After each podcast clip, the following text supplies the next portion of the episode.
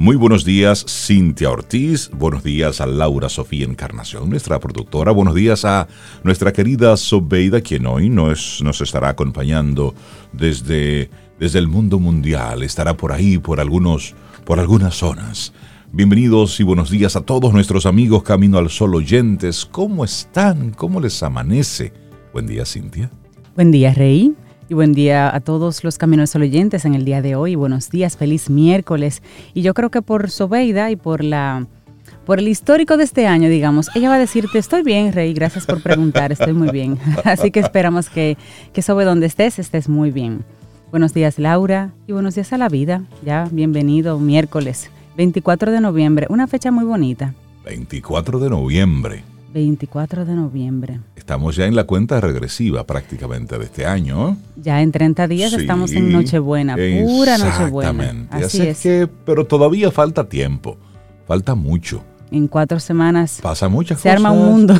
sí. o se desarma un mundo. O se desarma un mundo. Así es. Mire, yo quiero aprovechar que hoy 24 de noviembre es un día de doble aniversario en mi familia. El aniversario de boda de mis padres y el aniversario de bodas de mi hermano. Entonces quiero felicitarles y dedicarles el programa del día de hoy, todo lo bonito que sucede aquí en Camino al Sol hoy, dedicado para, para ellos, sobre todo mis padres, mis viejitos lindos, mis panas, la blondie, el comandante, gente, gente maravillosa que me honra realmente ser su hija, de verdad que sí. Un abrazo a ellos, celebrando hay muchos, muchos, muchos años muchos. juntos. Y esperamos bueno, son 47 y contando. Y contando, así es que nosotros lo celebramos con ellos somos testigos ahí que siempre compartimos. Así es que un abrazote a ambos que siempre conectan tempranito con Camino al Sol. Sí, están pendientes del programa. Y a mi hermano también, Andrés, Andrés y Gabriela, de aquí hasta, hasta Managua, en Nicaragua, donde viven, pues un abrazote para ellos también. Y para ellos el tema que queremos proponerte en el día de hoy. En la confianza encuentras tus fortalezas. En la confianza Confía, porque si no confías no hay confianza. Así nos dice nuestra hija con mucha frecuencia. Confía. Mami, confía. Si no, confía, no, hay confianza. Sí, atento a eso. Sí. Pero sí, es cierto, porque aquí también eh, el tema del día de hoy también habla mucho de la confianza en ti mismo. Que confíes en ti mismo, porque ahí es donde florecen entonces, entonces las fortalezas, tus fortalezas salen a flor de piel. ¿Por qué? Porque se preparan para eso que tú con confianza quieres hacer, quieres lograr. Y eso es el resultado de, un trabajo también constante. Los, los atletas, los músicos, los artistas, aquella persona que tiene algún tipo de éxito en base a un talento, eso no es por pura coincidencia, no, no, eso fue que se trabajó y luego tiene, ya en la puesta en escena, tiene una, una seguridad, pero es porque la práctica constante le permite sentir esa confianza. Y es como que tú te das cuenta cuando un artista está en control de su instrumento y lo, ves tan confiado, pero esa confianza se la dio el entrenamiento, se la dio la práctica constante, el estar ahí siempre, las horas y horas. Entonces se ve desde fuera como algo muy práctico. Se ve algo muy sencillo, ah, pero lo hace tan fácil. No, esas son las horas de entrenamiento y eso aplica para todo en cualquier área de nuestra vida. Hacer que algo parezca fácil es difícil. Es ahí la maestría. es ahí la maestría. Y hoy es el Día Mundial de la Evolución o el Día del Orgullo Primate. Este día, en 1859, se publicó El origen de las especies de Charles Darwin. Ah, caramba, publicación que ha dado dolores de cabeza, ¿eh? Sí, tú sabes que también, entonces en 1974 se descubrió Lucy, el fósil más famoso de un Australopithecus. ¿Recuerda que nos enseñaban eso en el colegio? El Australopithecus, por el arqueólogo Donald Johansson. Tú sabes que yo tengo mi tema con la evolución. No, pero no vamos a hablar de eso. No, pero la evolución está ahí. Sí, yo hablo de la evolución de los primates. Pero involucionando, pero ahí vamos, sí. pero el origen de las especies dio pie a una conversación diferente. Porque hasta ese momento todo había sido creación, creación, creación, y no pregunte, creación. Pero con el tema de las origen, del origen de las especies de Charles Darwin, luego de, por supuesto, años de investigación, y él probando cada una de sus diferentes teorías, el mundo abrió entonces un espacio a una conversación diferente sobre el origen de, de la vida en este planeta Tierra. Y entra la ciencia con ese espacio, como tú dices, Por para supuesto. tratar de dar esas respuestas. Entonces, usted crea en esto o no crea. Miren, al final esa respuesta no la tiene nadie. Sin embargo, la ciencia ha estado dando una serie de, de respuestas. Y hay, hay una película que se llama a sí mismo Lucy, a propósito de que también en 1974, como tú decías, se encuentra este famoso fósil, donde habla un poquitito de, de esa, de esa evolución, de hasta dónde llegaríamos si pudiéramos ponerle a nuestro cerebro su mayor capacidad. ¿Qué ocurriría con nosotros? Esa es una de las grandes preguntas que se hacen los científicos, porque si nosotros, utilizando este chinchín de cerebro, Este quinita. este quinita, ¿eh? ¿Eh? ¿Qué, qué ocurriría si nosotros pudiéramos utilizar a completa capacidad nuestros, nuestro cerebro? Es una buena pregunta. Y así arrancamos nuestro programa Camino al Sol. Tenemos en estas dos horas varios temas, colaboradores especiales, invitados muy especiales, tenemos música en casa, así es que buenos días y arrancamos nuestro programa dedicándole esta canción, la primera con la que vamos a arrancar, bueno, pues a don Andrés, a doña Daisy y también a Gabriela y a Andy. Iniciamos Camino, al Sol. Estás escuchando Camino al Sol.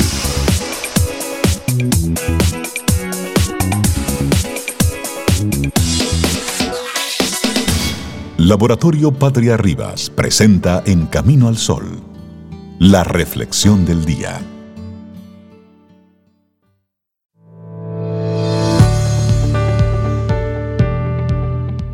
Tan solo confía en ti mismo.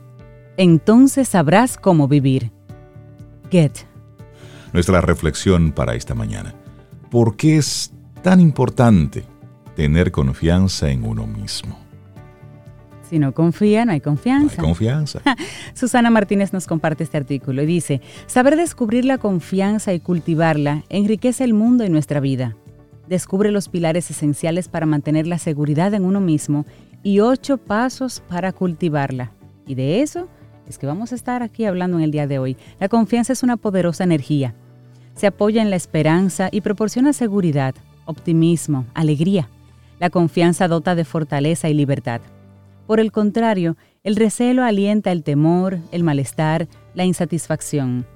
La duda nos impide actuar, dificulta que tomemos iniciativas y nos paraliza. La confianza es la base de las diferentes actividades que emprendemos con intención de superarnos y de madurar, o de llevar a cabo nuestros proyectos vitales. Por ello, cuanta mayor sea nuestra confianza, mayores serán nuestras probabilidades y nuestras facultades. ¿Y por qué desarrollar la confianza? Bueno, desarrollarla requiere ser absolutamente honrados sobre quiénes somos, sin emitir juicios de valor ni desear cambiarse para encajar en los ideales de otras personas. Cuando logramos saber quiénes somos y aprendemos a confiar en nosotros mismos, accedemos a un nuevo nivel de intimidad. Esa confianza es una poderosa fuerza que reside dentro de cada ser humano. Brinda un sentimiento de mayor control sobre la propia vida y la capacidad de aceptar sus desafíos. Quien lo posee, experimenta, oigan bien, mejor capacidad para pensar y afrontar los retos básicos de la vida. El sentimiento de ser digno, de merecer, de tener derecho a afirmar las propias necesidades. También hay crecimiento interior, predisposición hacia el alcance de objetivos más exigentes y que implican una mayor satisfacción personal. Y también un mayor autoconocimiento, mayor autoestima, plena aceptación de los defectos y limitaciones propios, con el sobrio reconocimiento de las aptitudes y de las destrezas. Y la confianza se construye poco a poco. Exponerse gradualmente a los, propios miedos e ir aumentando la dificultad de las situaciones temidas conforme se gana en seguridad genera la base para superarlos. Una forma es seguir estos seis pasos. Anota. Número 1. Haz una lista de las situaciones que evitas o que te producen malestar por ansiedad o por miedo. Luego, Número 2. ordénalas en, mano, en menor o mayor dificultad a la hora de enfrentarte con cada una de ellas. Número 3. Empieza por la más sencilla y la más práctica. Número 4. No te desanimes si sientes ansiedad.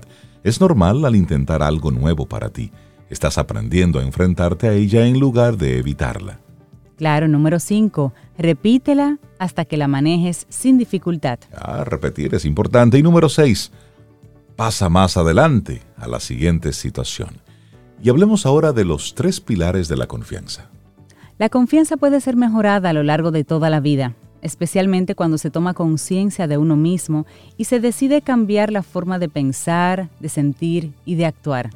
Modificar ese modelo supone tres cosas. Número uno, conocerse. Sabiendo cómo somos, nos sentiremos más seguros. Es importante bucear en uno mismo, conocerse genuinamente y de una forma continuada, ya que cambiamos con el tiempo. A partir de un diálogo interno podemos empezar a mejorar, a superarnos, a ganar confianza. Existe una relación muy estrecha entre la conciencia de uno mismo y el grado de confianza. Cuanto mayor es uno, mayor suele ser el otro. Bueno, y te comparte el número dos. Creer en uno mismo, la confianza personal, está muy ligada a la capacidad de actuar. No es algo que responda objetivamente a las capacidades reales, sino más bien a lo que se cree que se puede llegar a hacer con ellas. Por sí sola la capacidad no basta para garantizar el desempeño óptimo. Es necesario creer en ella para poder sacarle entonces el máximo provecho. Claro, y número tres, afrontar, afrontar gradualmente el cambio. En el proceso de cambio de las actitudes y forma de ser, suelen presentarse dificultades que pueden influir en el proyecto personal es ahí donde será necesario recurrir a la fuerza de voluntad que permitirá perseverar para lograr el objetivo. Pero decíamos antes que la confianza se cultiva, se construye. Hay más, hay más. Entonces, ¿te parece si compartimos entonces ahora ocho pasos para cultivar la confianza? Ya que la confianza abriga cierta dosis de intuición de lo que lo mejor está todavía por llegar. Cultivarla requiere entonces tener una actitud receptiva hacia lo inesperado. Entonces, el primero de estos ocho pasos es interés por uno mismo. Aunque el altruismo y el preocuparse por otras personas sea necesario, en determinados momentos o situaciones en general, el interés por uno mismo debe ser superior al interés que se preste a los demás. O sea, sin egoísmo, pero no se abandone usted para poner a todo el mundo como prioridad en su vida. Primero usted. Quiérase usted mismo y luego quiere a Rey, Cintia quiere a Cintia y así sucesivamente. Así es. Número dos, interés social. Vivimos en comunidad y una parte importante de nuestras gratificaciones se derivan de la interacción social. Es necesario actuar moralmente y defender y respetar los derechos de los demás. Bueno, número 3. Autonomía. Las personas sanas suelen asumir la responsabilidad de dirigir y gobernar su propia vida sin necesitar constantemente el apoyo de los demás. El responsable último de su vida es uno mismo. Algo que hay que aprender y cultivar. Paso número 4. Tolerancia a la frustración. Es necesario concederse a uno mismo y a los demás el derecho a que las cosas sigan un curso diferente al deseado. No hay que emitir frases de condena cuando eso sucede. Es mejor procurar cambiar la manera de vivir las emociones negativas y aceptar su lado desagradable. Y luego seguimos con el número 5, compromiso creativo. Las personas tienden a sentirse más sanas cuando se implican vitalmente en algún proyecto ajeno a sí mismas y asumen algún tipo de compromiso humano importante para ellas. Número 6. Aceptarse. La felicidad de estar vivo se refleja en las personas cuya estima y confianza es positiva. Se aceptan y tienen la capacidad de divertirse. No hacen valoraciones globales de sí mismas en función de sus logros externos o del juicio ajeno. Eligen aceptarse incondicionalmente. Luces y sombras. Claro, y luego asumir riesgos. Es importante saber asumir los riesgos que a veces acompañan a la consecución de ciertos objetivos, a pesar de que a menudo exista la posibilidad de fallar. Y número 8, el realismo. Las utopías suelen ser inalcanzables. Por tanto, no siempre se obtiene todo lo que se desea, ni es posible evitar sentir en ocasiones sufrimiento o dolor. Así que, bueno, Susana Martínez La Huerta ha escrito con mucha responsabilidad este artículo porque es importante tener confianza en uno mismo y lo hemos compartido aquí hoy en Camino al Sol. Laboratorio Patria Rivas presentó En Camino al Sol la reflexión del día. Ten un buen día, un buen despertar. Hola. Esto es Camino al Sol. Camino al Sol.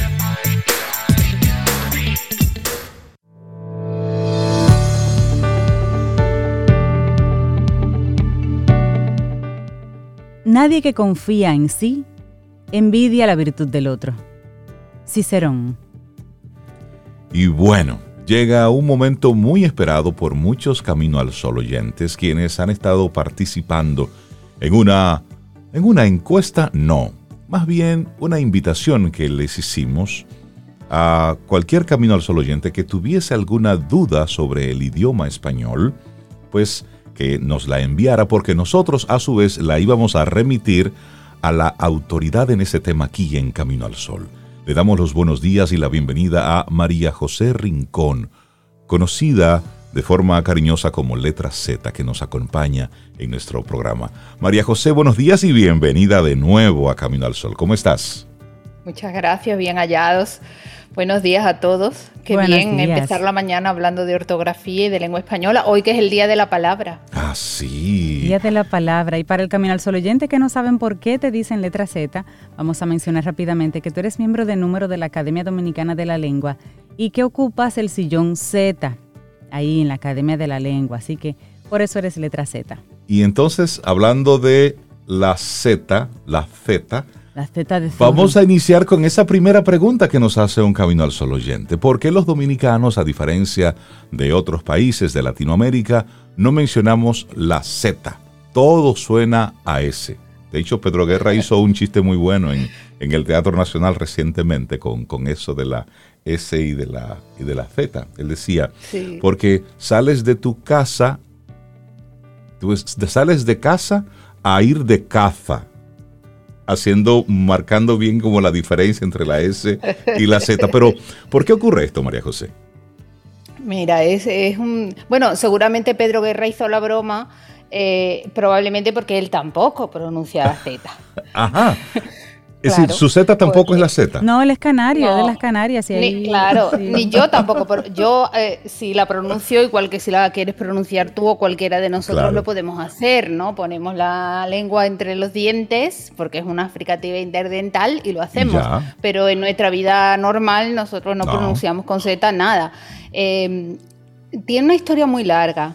Eh, no crean que ni siquiera tiene que ver con el comienzo de, la lengua española en América, que fue a partir ¿no? del, descubrimiento y la colonización por parte de los españoles. mm, ya en ese momento, en España, había regiones en las que no se pronunciaba la diferencia entre Z y S. Eso viene de muy antiguo, viene del español medieval. El español medieval eh, y anteriormente el latín vulgar empezó a adaptar las consonantes de la lengua latina, que ellos tenían S sonora, S sorda, tenían muchas diferencias respecto de lo que nosotros tenemos, empezaron a adaptarse al convertirse al español. Y en determinadas regiones de España, esa distinción entre las eh, sibilantes se convirtió en la diferencia entre la S, un determinado tipo de S que no es el que yo pronuncio y tampoco es el que ustedes pronuncian. Eh, es la S española que nos suena cuando oímos hablar a alguien y decimos, ah, tú eres español, esa S eh, como más eh, silbante, digamos, ¿no? Esa S sonora y la Z, la Z interdental. Hay regiones que distinguieron entre esas dos y hay regiones que directamente evolucionaron a no distinguir, a distinguir solo la S. Incluso hay regiones que evolucionaron a no distinguir y a distinguir solo la C o la Z. El sonido de la C y de la Z es el mismo. Eh, Estoy segura de que ninguno de los oyentes ha preguntado por qué nosotros no pronunciamos la C. Pero la C en lengua española es exactamente el mismo sonido que la Z, exactamente el mismo sonido. Simplemente las letras se representa ese sonido ortográficamente, ¿no? Cuando van con una y, y evolucionado, ¿no? Desde la historia de, de la ortografía. Pero hay tres soluciones para este, para estos sonidos en español: los distinguidores entre S y Z, los ceseantes, ahí entraríamos nosotros, es decir, que la solución fue simplificar como ha hecho el francés, por ejemplo, simplificar y que solo se pronuncie la S. Y hay otro mucho más limitado, se limita a determinadas regiones en España, eh, sobre todo en el sur de España, que son ceceantes, es decir, que no pronuncian S, sino que todo lo pronuncian con C o, con el sonido de la C o de la Z, como ustedes quieran. ¿no? Mm, lo que tenemos que tener en cuenta es que no es un error no es que estamos pronunciando mal el español. Por lo tanto, no hay que hacer un esfuerzo para pronunciar Z donde nunca hemos pronunciado Z. como le pasa a mucha gente, y entonces empiezan a colar Zetas donde, no, van, y a pronunciar Z donde va la S y se arman como una especie de trabalenguas ahí, ¿no? Eso es lo que se llama la ultracorrección. Cuando el hablante tiene conciencia de que está haciendo algo mal, trata de corregirse. Y como no lo tiene muy claro, se corrige de más y por lo tanto hace una ultracorrección. Eso es meter la Z donde no va. Donde no va. Diríamos, ¿no? Entonces, em, hay que evitar eso. Hay que hablar con naturalidad. ¿Por qué? Pues porque así es que hablamos nosotros desde la Edad Media. Es decir, el español que llegó a América ya venía con esa no distinción entre la S y la Z. Por lo tanto, entre la S, sonido S, ¿me entienden? Y sonido C, independientemente de cómo se escriban después. Lo que sí es muy importante y para nosotros es más difícil, y cuando digo nosotros digo la inmensa mayoría de los que hablamos español, porque la distinción entre esos dos sonidos solo se da, mm, digamos, desde el centro de España hacia el norte, eh, estaríamos hablando de una porción ínfima de los que hablamos español. Desde el centro de España hacia el sur, eh, lo que sería Andalucía, parte de las Castillas, incluso alguna parte del norte que es seseante, Canarias, por supuesto, y toda América es seseante. Por lo tanto, la inmensa mayoría de los que hablamos español seamos, pero independientemente de que seamos muchos o seamos pocos, es un rasgo histórico del que nos tenemos que sentir orgullosos. No hay que ocultarlo, no hay que forzarlo, no hay que cambiarlo. El español es rico, es variado. Para eso está la ortografía.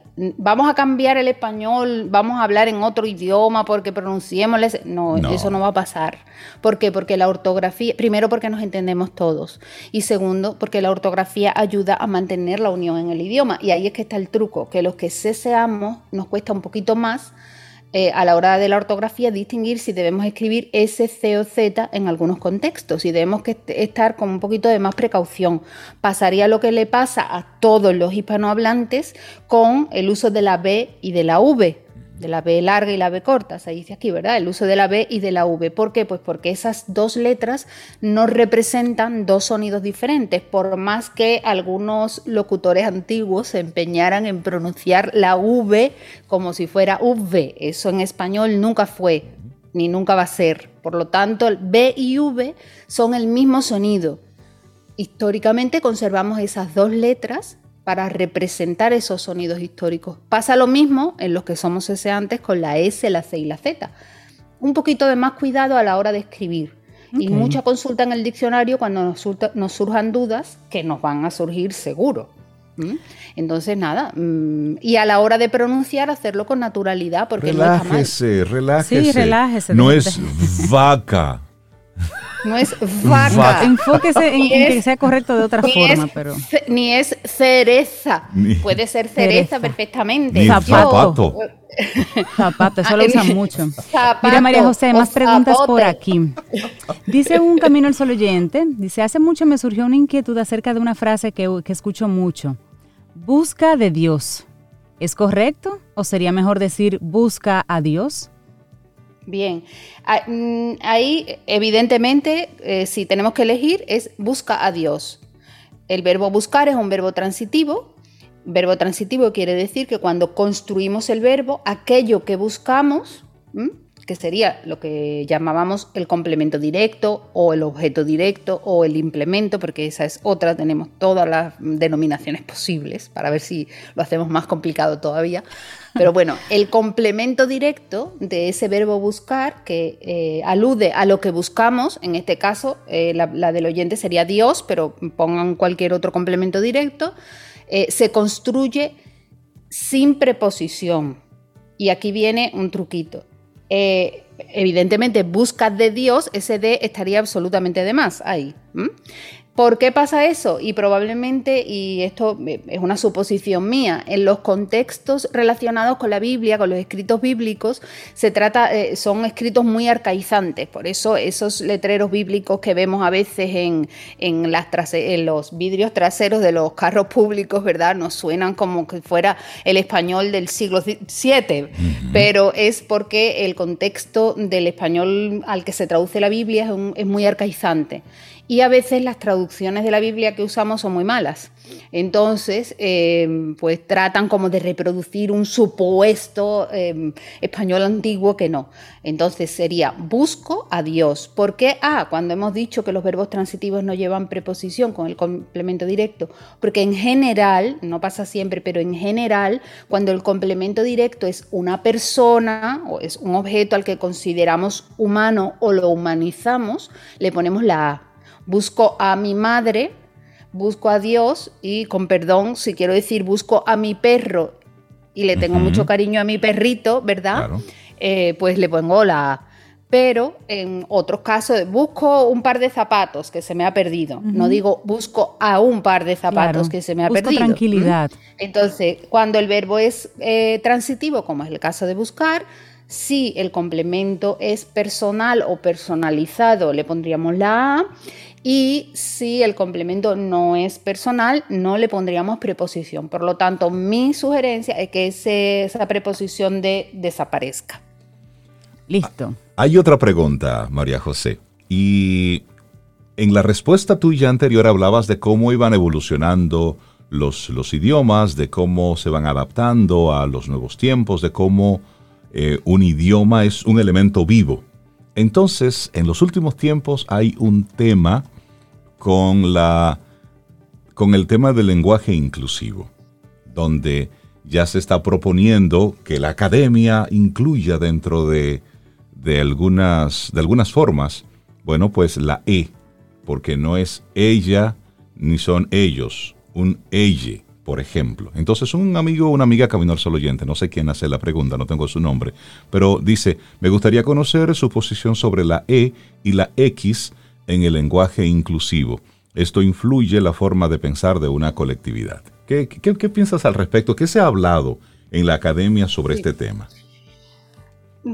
Hemos hecho bastantes cosas. De hecho, incluso cuando en España mm, se iba a hacer eh, una modificación a la Constitución, se le pidió a la Academia un informe sobre qué mm, se debía, cómo se debían escribir ciertas cosas.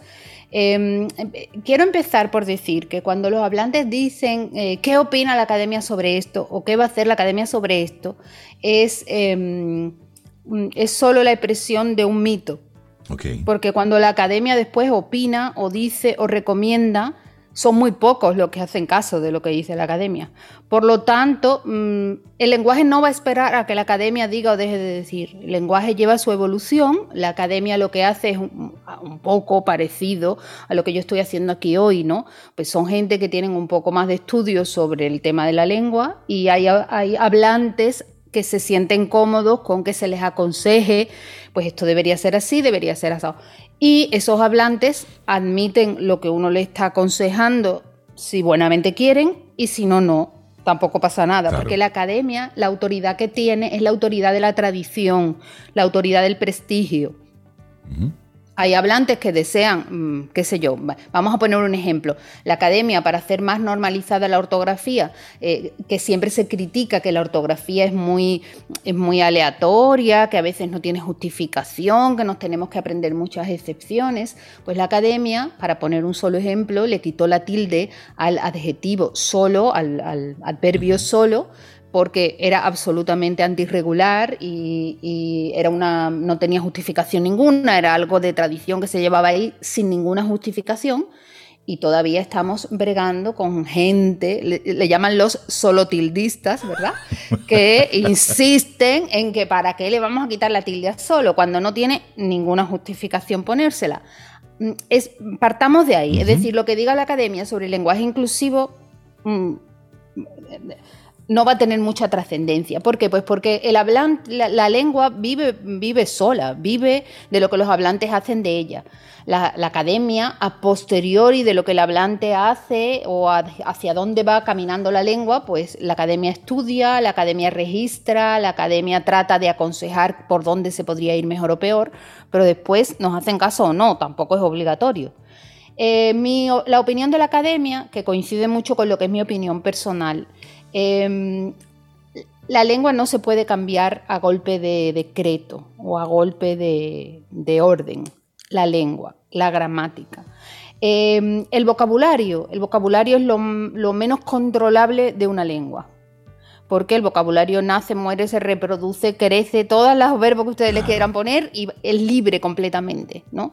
El diccionario trata de registrarlo y los buenos hablantes tratan de acomodarse a lo, que, a, lo que los grandes escritores y los grandes hablantes de la lengua han hecho a lo largo de los tiempos, pero eh, eso no impide que la lengua siga creciendo y siga creando. En la gramática y el lenguaje inclusivo tiene que ver con la gramática, porque tiene que ver con el género gramatical. Eh, es absolutamente imposible que se pueda intervenir desde fuera. En el sentido de, ahora yo, imagínense, eh, dejen de lado el lenguaje inclusivo, imagínense que ahora queramos decir que haya un número para el singular que sea para cuando es uno, un plural que sea para cuando son muchos y después le vamos a poner un dual, para que muchos idiomas lo tienen, para cuando solo nos referimos a dos. Eso lo decidimos nosotros aquí en la Academia de la Lengua de Camino al Sol y lo decretamos. Y ahora esperamos que 600 millones de hablantes lo adopten. Lo adopten. Eh, claro, cuando tú cambias algo en la gramática, todo el sistema cambia. La gramática es un reloj. Un reloj muy complejo, con infinitas piezas, infinitas reglas, que además no es un reloj que ha estado funcionando durante 13, mm, 14 siglos.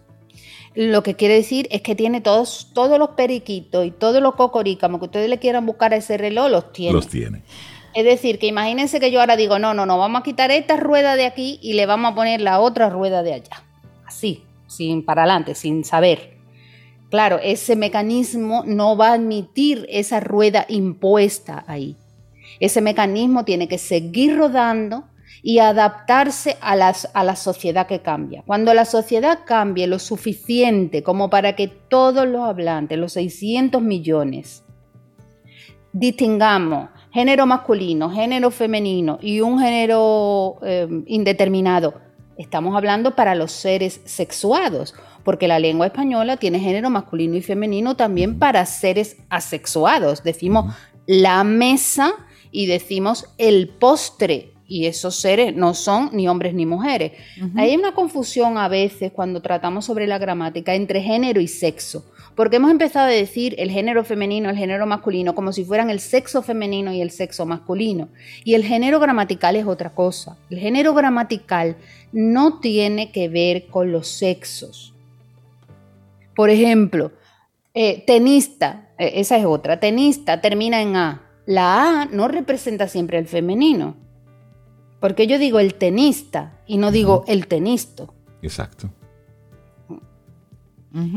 Poeta. La lengua, claro, exactamente. O sea, a, lo, a lo que queremos decir es que la lengua tiene muchos mecanismos para mencionar no solo el género gramatical, que es una cosa, y para los seres que sí tienen distinción de sexo, la lengua tiene muchos mecanismos para marcar si se está hablando de masculino o femenino. Exacto. Eh, a favor de que cuando se crea, eh, empieza a haber mujeres en una determinada profesión, esa profesión se denomine con el femenino, perfecto, perfecto, porque para eso está la lengua. Juez, jueza, médico, médica, presidente, presidenta, ahí no hay problema ninguno. Em, que cuando nos queremos dirigir a una colectividad Em, el, género inclusivo en español es el género masculino. Atención, no el género de los hombres. Borren eso. El género gramatical masculino es el inclusivo porque es el género no marcado. El género marcado es el género gramatical femenino. Pasa igual con el plural y el singular. El singular es el no marcado y el plural es el, marcado. Cuando queremos hablar en general, pues hablamos... Em, en singular. Y pasa lo mismo con el masculino y el femenino. Cuando queremos hablar en general sin distinción de sexos, tiramos hacia el género masculino. Atención, no a mm, darle mm, mm, prevalencia a los hombres, no, es a usar el género gramatical masculino. También hay situaciones en las que de toda la vida se ha hecho por cortesía, cuando decimos señoras y señores, cuando empezamos, eh, buenos días amigos y amigas, ¿verdad?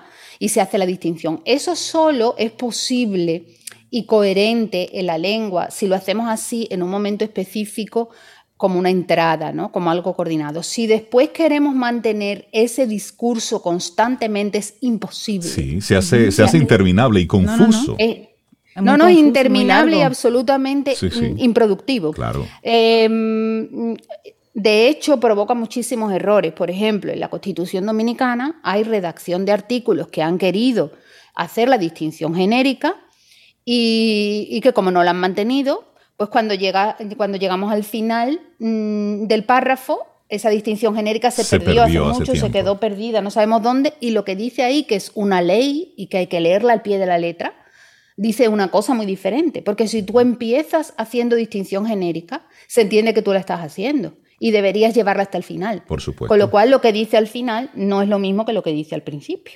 Dios mío, tenemos tantas interrogantes y tantas dudas y queremos sacar como el mayor provecho del tiempo. Mira, María José, hay otra preguntita aquí que nos hace y muy curiosa además. Dice un camino al sol Dicen que los nombres propios se escriben tal cual los padres lo hayan escrito. Y eso quizás haciendo alusión a un, a un Jennifer que escribieron con, con, con Y, un Michael, un Michael que se escribe tal cual, M-A-I-C-O-L. Es decir, ¿es cierto eso? ¿O una persona puede escribir mal un nombre propio y hay que eh, arreglarlo, mejorarlo? Bien, a ver, los nombres propios son etiquetas, etiquetas que les ponemos a las cosas. Mm, entonces, mm, cada país, ya esto, mm, aparte de lo lingüístico, tiene una parte normativa, ¿no? Cada país tiene unas reglas a la hora de imponer un nombre en el registro civil de, en la oficialía civil de la persona. Hay países en los que se pide, por ejemplo, que los hermanos no se llamen con el mismo nombre, o que el nombre no induzca a confusión de, sexo, por ejemplo, o que no sea denigrante. Eh, y eso, cuando el padre o la madre va a declarar al hijo al registro civil, tiene que adaptarse a esa ley y así es. ¿Qué pasa? Esas etiquetas que tenemos para los nombres, eh, si vamos a elegir una etiqueta clásica, digamos, una que existe ya, pues lo lógico debería ser que tratáramos de mantener un criterio ortográfico. ¿Qué pasa? Que como, eh, por ejemplo, en el registro civil de la República Dominicana se admite cualquier cosa, o sea, no hay una ley que, que no está bien ni está mal, no, no estoy diciendo que esté mal, sino que es así. Y somos muy creativos, además. Pues mm, yo conocí una vez una señora que se llamaba germicida. Pues al papá le debió parecer muy interesante y el oficial de la oficialía civil no sabía lo que era germicida probablemente, porque si no, mm, algún consejo le habría dado al papá. La cuestión es que así se quedó la señora para toda su vida. Bien. Eso, por ejemplo, ¿no? En cuanto al contenido. En cuanto a la escritura, pues claro, una vez que el nombre está registrado en el registro civil, para la vida civil de esa persona, ese nombre es intocable, a menos que haga todo un proceso legal, ¿verdad? Para eh, claro, si a ti te declararon, eh, por ejemplo, Bélgica con V y con J, pues amiga, te tocó Bélgica con V y con J para toda tu vida. Eh, claro, deberíamos tratar de que eso no pase.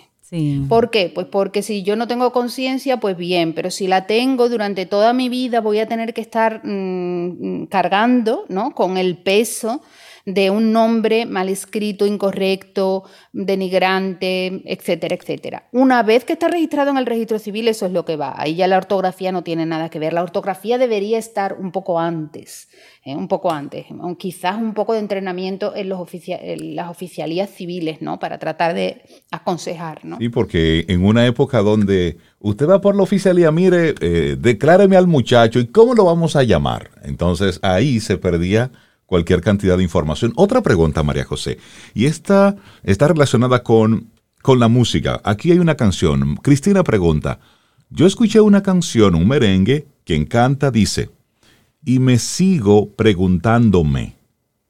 Esa es la expresión. Entonces, dice ella, eso me deja con pensamientos inquietantes. Para mí debe ser y sigo preguntándome. O me sigo preguntando.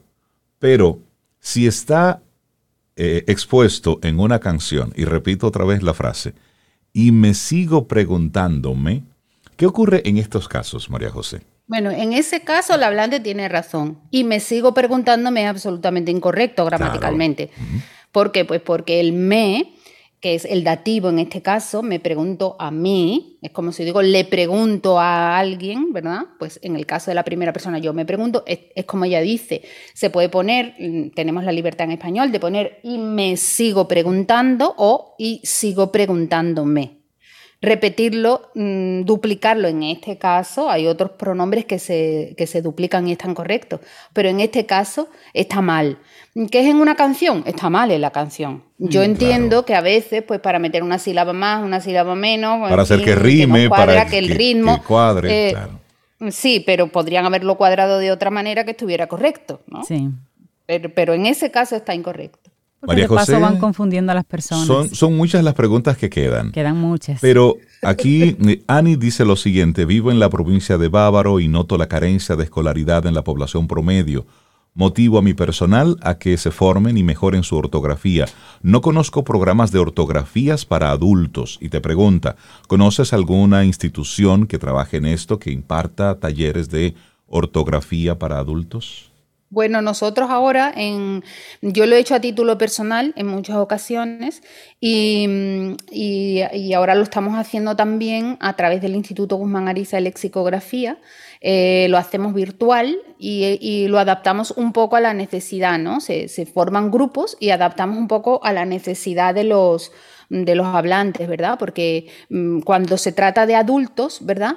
Pues algunos necesitan más, mm, bueno, reforzar las tildes, por ejemplo, em, este tipo de asuntos gramaticales, que a veces no, son, no es ortografía, pero tiene mucho que ver con la redacción, la redacción para redes sociales. Sí, sí, eh, por supuesto, con muchísimo gusto. A través de las redes sociales, como ha dicho Cintia y, Rey, arroba letra guion bajo Z, guion bajo que no rayita abajo, ¿eh?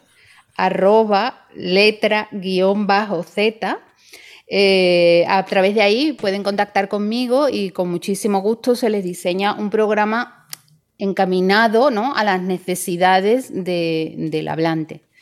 María José Rincón, nuestra querida letra Z, muchísimas gracias por dedicarnos estos, estos minutos a responder estas inquietudes. Se quedan muchas. Habrá una tercera parte, María José, porque quedan muchas preguntas ahí. Si para Con ti muchísimo gusto. Excelente, Cuando ustedes quieran, si quieren, podemos hacer algo periódico, ¿verdad? Que intercalamos para no hablar siempre de ortografía si no queremos. O sí, a mí es un tema que me apasiona. O sea que, con muchísimo gusto, cuando los hablantes tengan dudas, Mm, con gusto, aquí estamos. Excelente. María José, que tengas un, excelente día. Muchísimas gracias. Un abrazo muy grande a todos. Mm, disfruta tu café en compañía de Camino al Sol.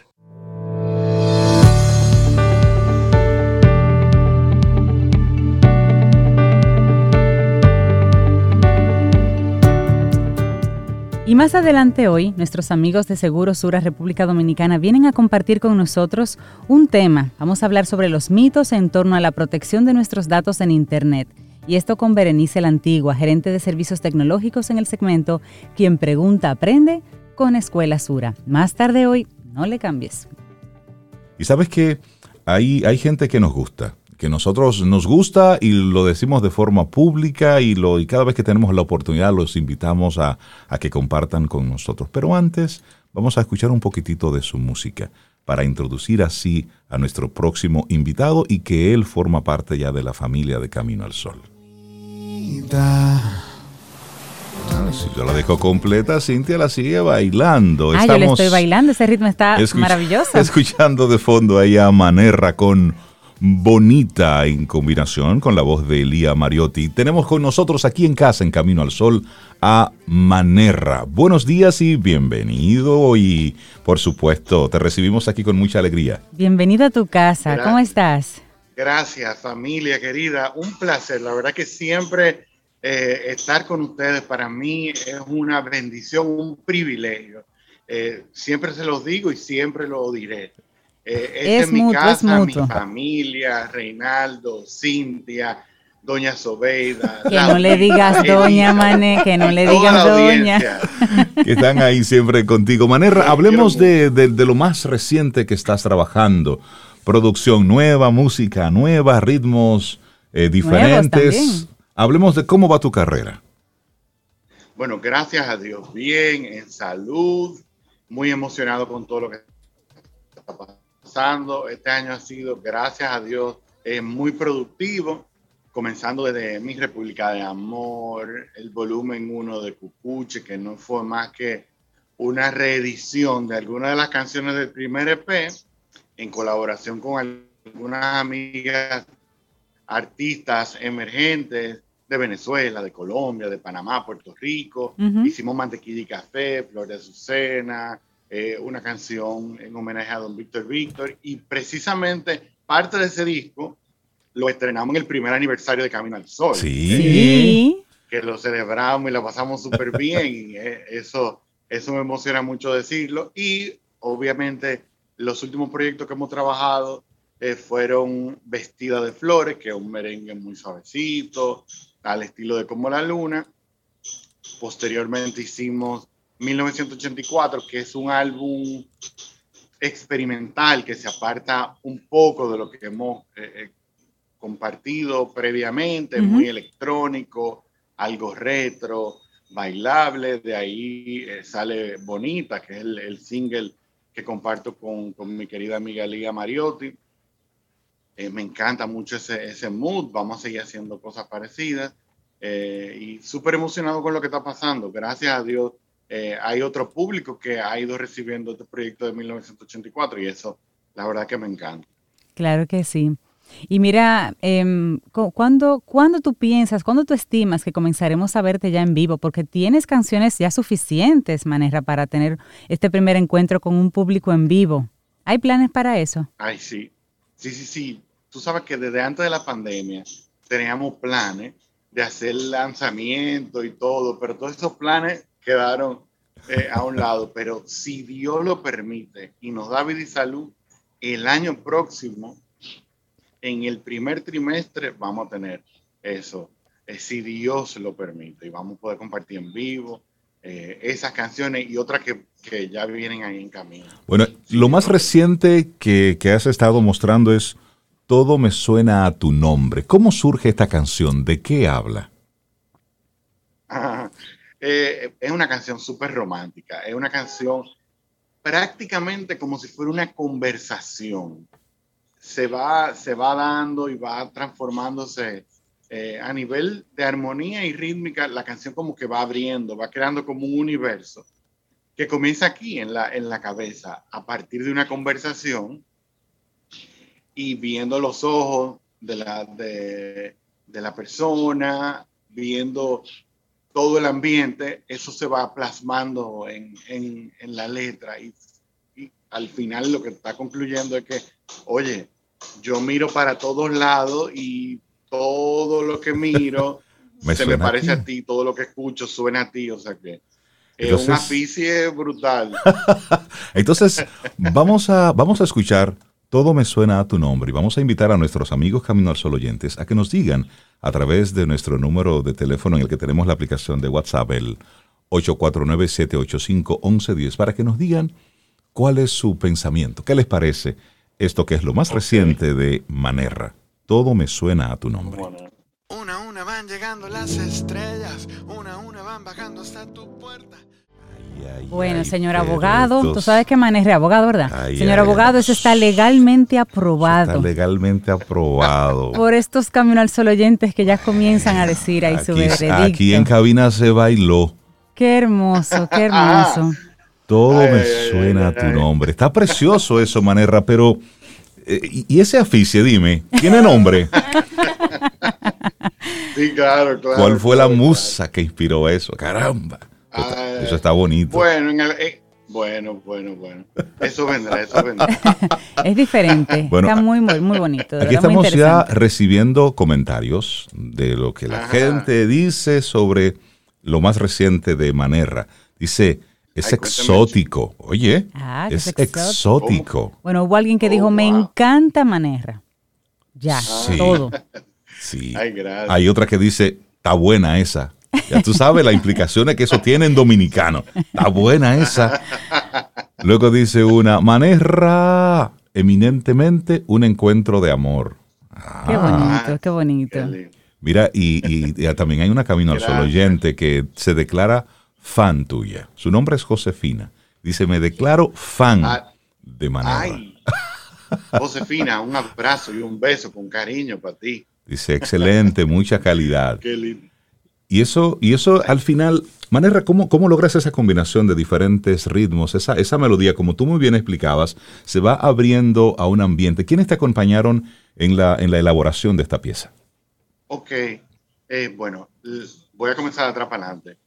Eh, tuve la bendición de compartir ahí, por ejemplo, en los coros, con una amiga muy querida y muy talentosa que ustedes conocen, que participó en el aniversario también, que es mi amiga Constanza Liz. Ah, en los buenísimo. Coros. Excelente. Maravilloso, espectacular. Eh, en la parte, por ejemplo, del bajo, tuve la, la bendición también de compartir con un amigo que se llama Mose García. En la ingeniería y, y la mezcla, mi amigo querido también Jorge Suriel. ¿Verdad? Esa es la estructura. Después todo lo demás, eh, en lenguaje musical y técnico, es programado por mí los pianos, la, la, la, las cuerdas, la percusión, etcétera.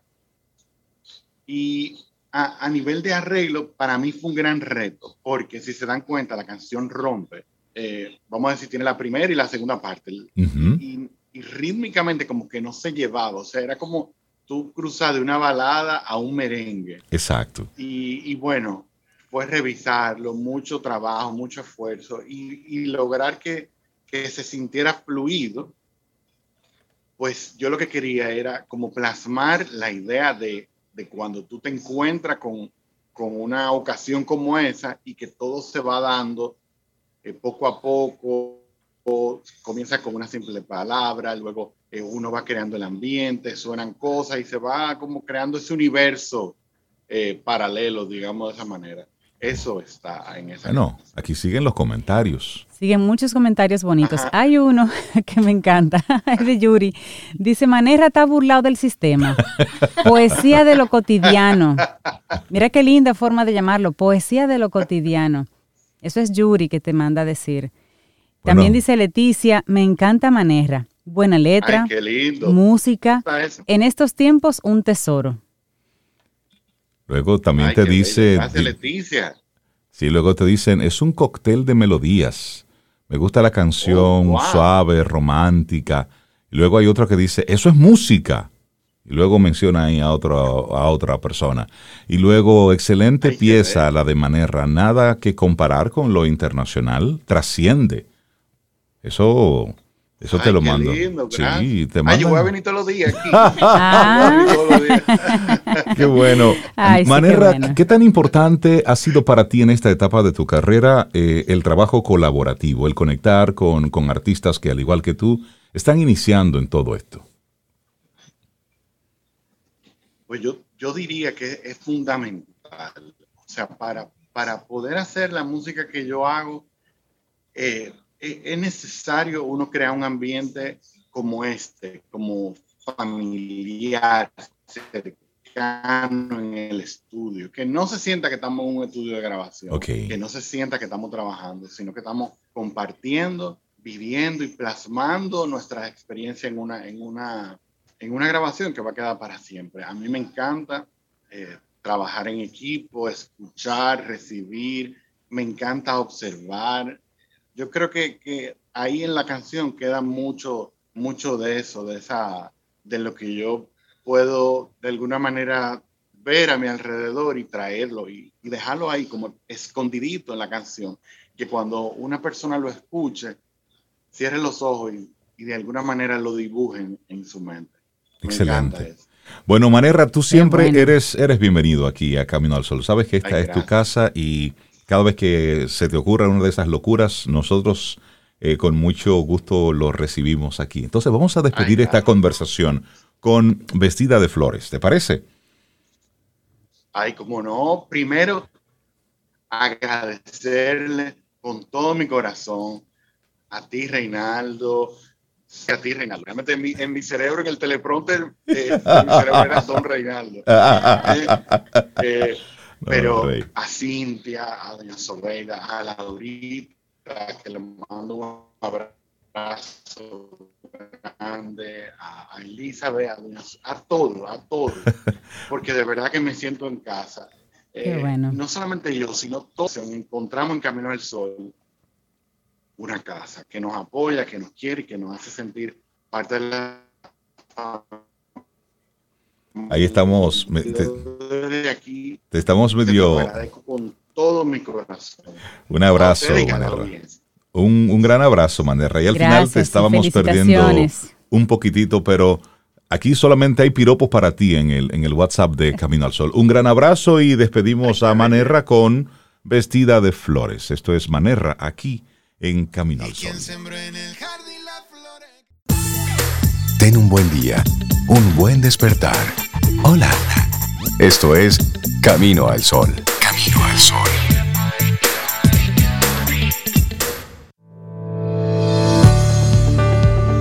La confianza, como el arte, nunca proviene de tener todas las respuestas, sino de estar abierto a todas las preguntas. Earl Grey Stevens. Muchísimas gracias por conectar con nosotros y todos los mensajes que nos envías a través de nuestro número de teléfono en el que tenemos ahí la aplicación de WhatsApp, el 849-785-1110. Gracias por ello. Y bueno, seguimos recibiendo gente chévere aquí en nuestro programa. Le damos los buenos días, la bienvenida a Berenice la Antigua. Ella es gerente de servicios tecnológicos de Seguros Sura y hoy llegamos a nuestro acostumbrado segmento. Quien pregunta aprende con Escuela Sura. Y hoy hablaremos sobre la protección de nuestros datos. Hay muchos mitos en torno a esto, pero con Berenice la Antigua tenemos muchas respuestas. Berenice, buenos días, bienvenida. Buenos días, ¿cómo están todos? Muy encantada de estar acá con ustedes. Y nosotros de Y a recibirte, todos Berenice. oyentes también. Buenos días. Buenos días. Hablemos sobre estos mitos sobre la protección de nuestros datos, porque la verdad es que sí, en una época en que cada vez nuestra vida es más virtual, cada vez tenemos más cosas en, las, la nube o, o en, o en nuestro cerebro que está en la nube, no sé, pero los datos tenemos que comenzar a protegerlos porque ya, ya lo puede manejar cualquier persona. A mí me gustaría, antes de hacerte la obvia pregunta de por qué es tan importante proteger los datos, los datos como tal. ¿Qué serían los datos? O sea, los datos de una persona relevantes son contraseñas o puede ser una foto, puede ser un escrito personal o tiene que ser un elemento como un estado financiero. ¿Qué se considera así como el dato importante que tenemos que proteger? Bueno, los datos importantes, muy buena pregunta, Cintia, es todo. No Todo. solamente una de las cosas que tú mencionaste, es todo. Desde nuestras contraseñas para entrar a cualquier tipo de aplicaciones hasta la información personal nuestra es importante, ya sea para nuestro uso personal como también para el uso de las de instituciones y demás entes que puedan utilizar esa información. La información es vital, es todo lo que nosotros tenemos a nuestro alcance que puede ser utilizado para cualquier fin. Bueno, Es decir, dicho, ok. Eso es básicamente nuestros datos. Entonces, dicho esto, y sé que es un tema recurrente, pero hay que volver a esto, porque hay mucha gente poniendo Ujú. como clave 1, 2, 3, 4, 5, 6, 7, 8, 9 y 10. ¿Por qué es tan importante que protejamos nuestros datos? ¿Dónde está nuestra vulnerabilidad ahí? Nuestra vulnerabilidad está en que esos, esas contraseñas, como tú dices, 1, 2, 3, es muy común en que la utilicemos eh, para que no se nos olvide. Porque si utilizamos una contraseña robusta, tenemos que combinar muchas cosas, hacerla lo más difícil posible, ya sea a un ciberatacante o a cualquier otra persona que quiera obtener nuestros datos fácilmente. Entonces, ¿qué hacemos nosotros cuando nos eh, quieren eh, robar en nuestras casas o en nuestras empresas?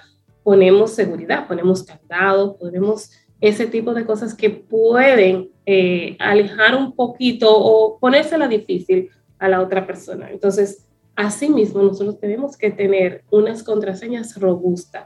que hasta para nosotros mismos se nos complique un poquito el tenerla siempre en mente. ¿Cuál sería una Entonces, sugerencia? que tenemos que utilizar contraseñas robustas. Y en esa misma línea, Berenice, ¿cuál sería una buena técnica para una contraseña?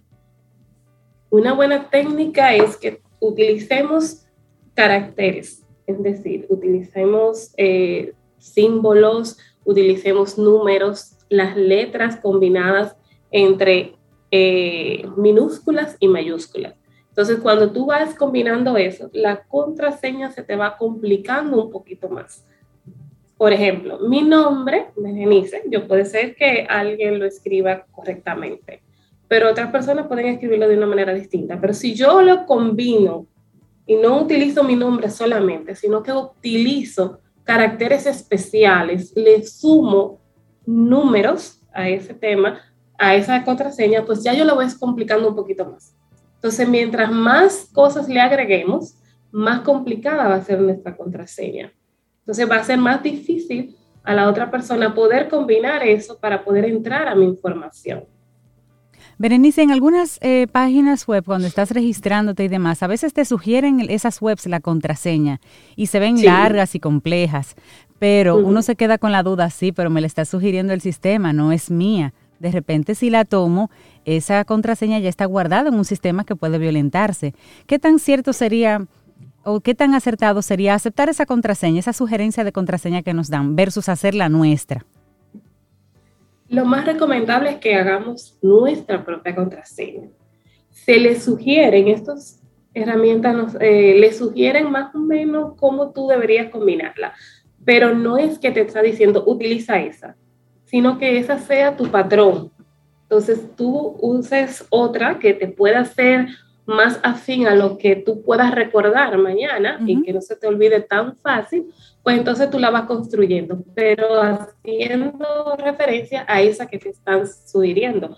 Pero no es recomendable utilizar la misma que te sugiere eh, la aplicación. Porque Entonces- ya pueden haber muchas más personas que la hayan utilizado Ok. y pueda surgir cualquier cosa por ahí, pero es mejor Claro. usar la nuestra, Berenice, crearla nosotros. y si tengo mala memoria y eso Ay, de ay, estar ay. recordando una contraseña para esto y una contraseña para lo otro, ¿cuál es la sugerencia?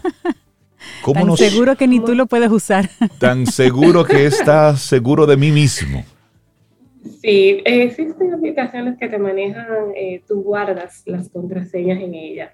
Tú también puedes utilizar doble factor de autenticación en los, dispositivos. Nosotros podemos también tenerlo. Lo podemos utilizar en nuestras computadoras. Eh, ¿Para qué? Para que eh, ese otro dispositivo nos sirva a nosotros para poder autenticarnos, tener esa mayor protección ahí. Ahora bien, si yo no soy muy dada a guardarme de esas contraseñas tan complejas que yo utilizo, pues también hay aplicaciones que te lo, te lo guardan de manera segura y lo podemos utilizar. Eh, no, mucha gente no está a esto porque tener otra aplicación como para recordarme de las contraseñas es un tema.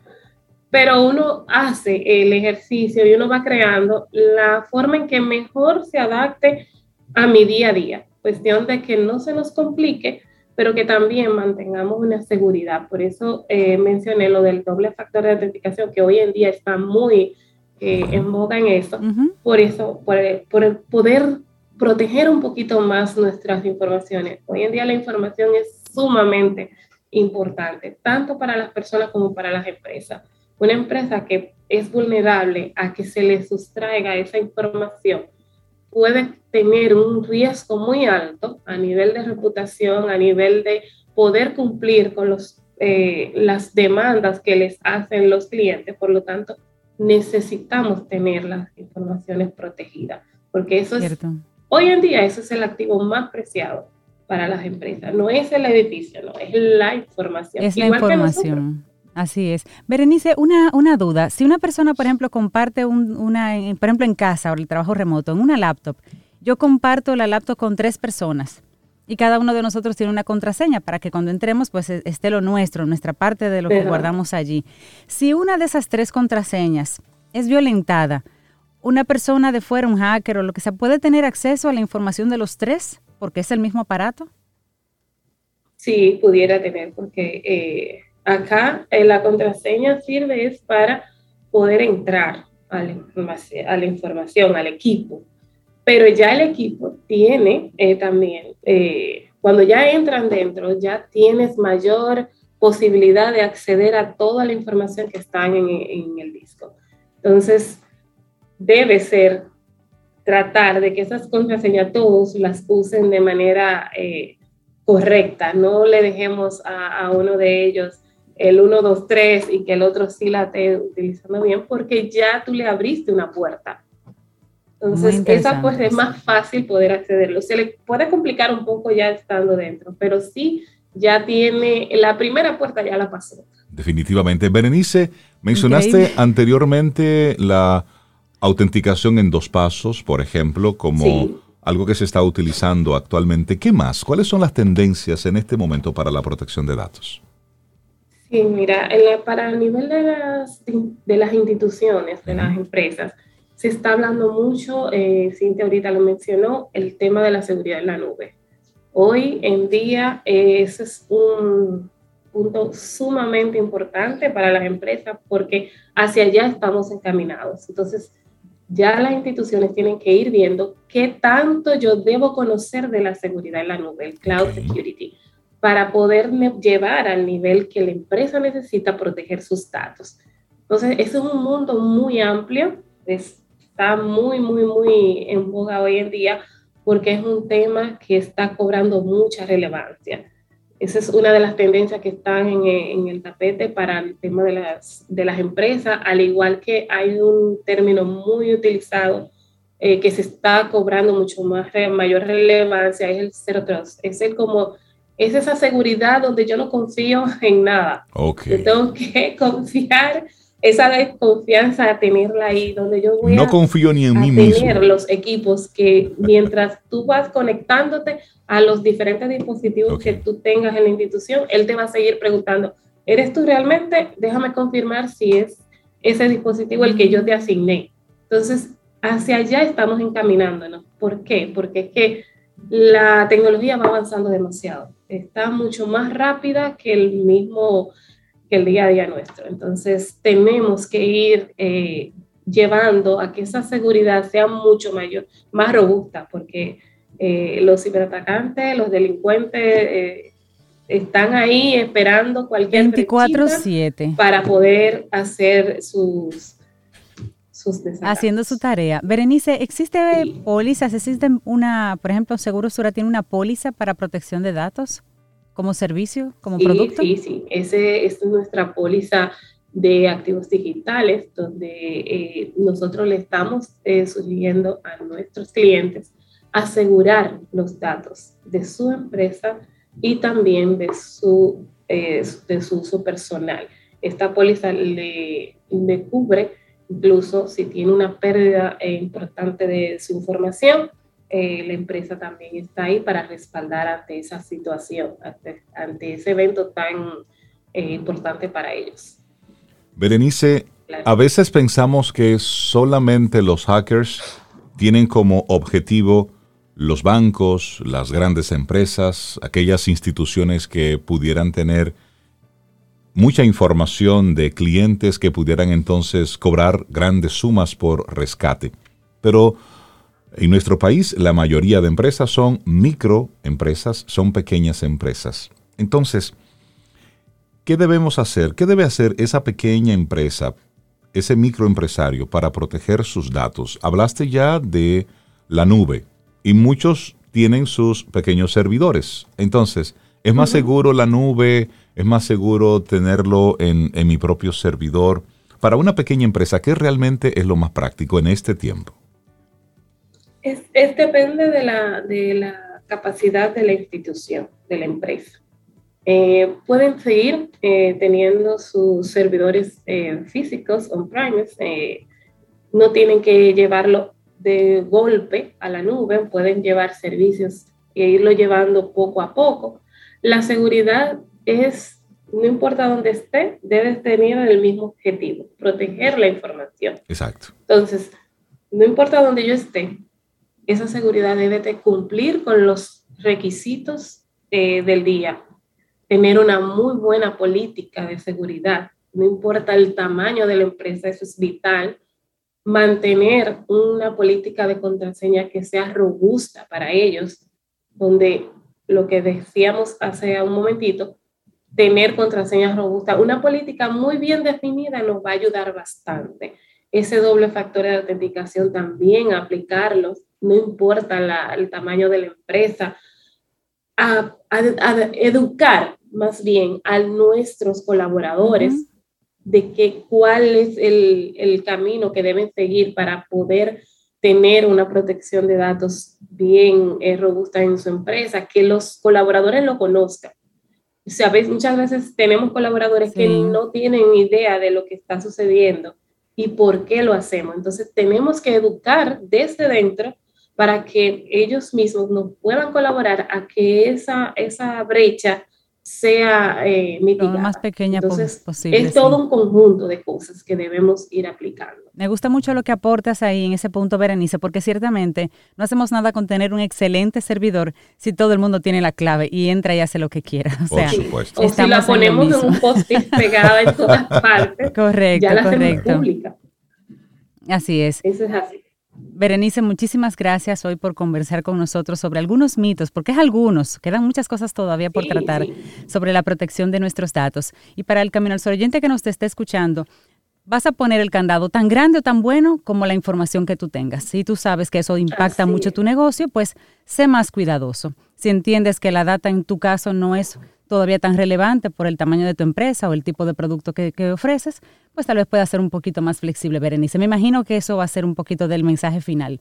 Tú vas a poner tanta seguridad como de, tanto dependa tu empresa de ella, digamos. Exactamente, así es. Eh, así es. Berenice sensible es la información, mucho mayor protección debemos tener. Debemos tenerle, debemos ponerle. Berenice la Antigua, gerente de servicios tecnológicos de Seguro Sura República Dominicana. Muchísimas gracias por conversar con nosotros en el día de hoy.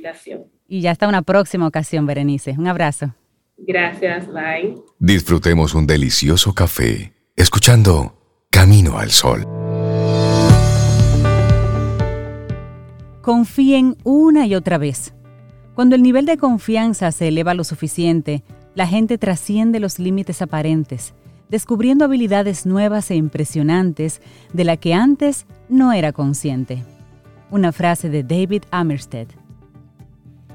Y así vamos llegando nosotros poco a poco al final de Camino al Sol por este miércoles, mitad de semana 24 de noviembre. Pero antes tenemos una información muy buena para ti, para que vayas proyectando este 2022 que ya está tocando la puerta. ¿Aló? ¿Quién es? bueno, se trata de la guía Avanza 2022 de Sara Despradel. Ella que tiene, ya nos tiene acostumbrados a estos planners financieros en los que vamos a poniendo ahí la, información relevante de nuestro día a día, del menudito, del botellón de agua, del, del gran plan y cómo vamos a irlo logrando. Y realmente me gusta mucho porque ella cada año va mejorando este producto y va incorporando cosas que son de nuestro día a día. Por ejemplo, en educación. En este año, por ejemplo, en los gastos mensuales, presupuesto de enero. Ahí salen, por ejemplo, conferencias. Si tú tienes planificado asistir a alguna conferencia, pues es el rubro que antes no lo teníamos. O taxis o Uber que tampoco era un rubro que también se estaba poniendo poco a poco de moda y ahora se incluye aquí como algo que de verdad funcione. Y tú sabes que me gusta mucho, que hay un rubro que nosotros pasamos mucho por alto. Y yo creo que ya todos los usuarios del sistema, de algún tipo de plataforma, del sistema financiero y demás, lo usamos. Las suscripciones. Ay, sí. Los grandes invisibles. Tú dices, pero ¿en qué se me va a mí como 100 dólares al mes? No sé qué, una suscripción de esto, una suscripción de lo otro. otro. Los, las suscripciones las aparecen suscripciones automáticas que Las suscripciones automáticas. es un servicio que ya tú no usas, pero como estaba automático, se renovó. Todas esas cositas que se van Todas esas cositas. Esa guía ya está disponible, de hecho, es la guía Avanza 2022 de, de nuestra queridísima Sara Despradel, con sus buenos aportes para la economía familiar dominicana. Está en encuesta y también puedes conseguirlo a través de, de Sara, de las cuentas eh, digitales de Sara Despradel, su página web y su Instagram. Y búscalo directamente ahí en Sara Despradel en todas las redes sociales. Ella está compartiendo muchísima información de valor para que, tú cierres, a cuadrar. para que tú cierres el año con, de la mejor forma posible y planifiques, proyectes Sobre todo. el 2022. Bueno, ahora sí llegamos al final de Camino al Sol por este miércoles. Mañana jueves, si el universo sigue conspirando, si usted quiere y si nosotros estamos aquí, bueno, pues tendremos un nuevo Camino al Sol. Y nos despedimos con algo nuevo, algo que escuchamos hace un ratito aquí junto con Manerra. Esto es Todo me suena a tu nombre. Una canción que la escuchamos junto con él y le gustó a muchos Camino al Sol Sí, oyentes y muchos Camino al Sol nos están pidiendo que la pongamos de nuevo. Entonces, bueno, Ahí y va. nosotros complacemos peticiones. Aquí está, esto es lo más reciente de Manerra. Todo me suena a tu nombre. Que tengamos un lindo día. Y esperamos que hayas disfrutado del contenido del día de hoy. Recuerda nuestras vías para mantenernos en contacto. Hola arroba caminoalsol.do. Visita nuestra web y amplía más de nuestro contenido. Caminoalsol.do Hasta una próxima edición. y pásala bien.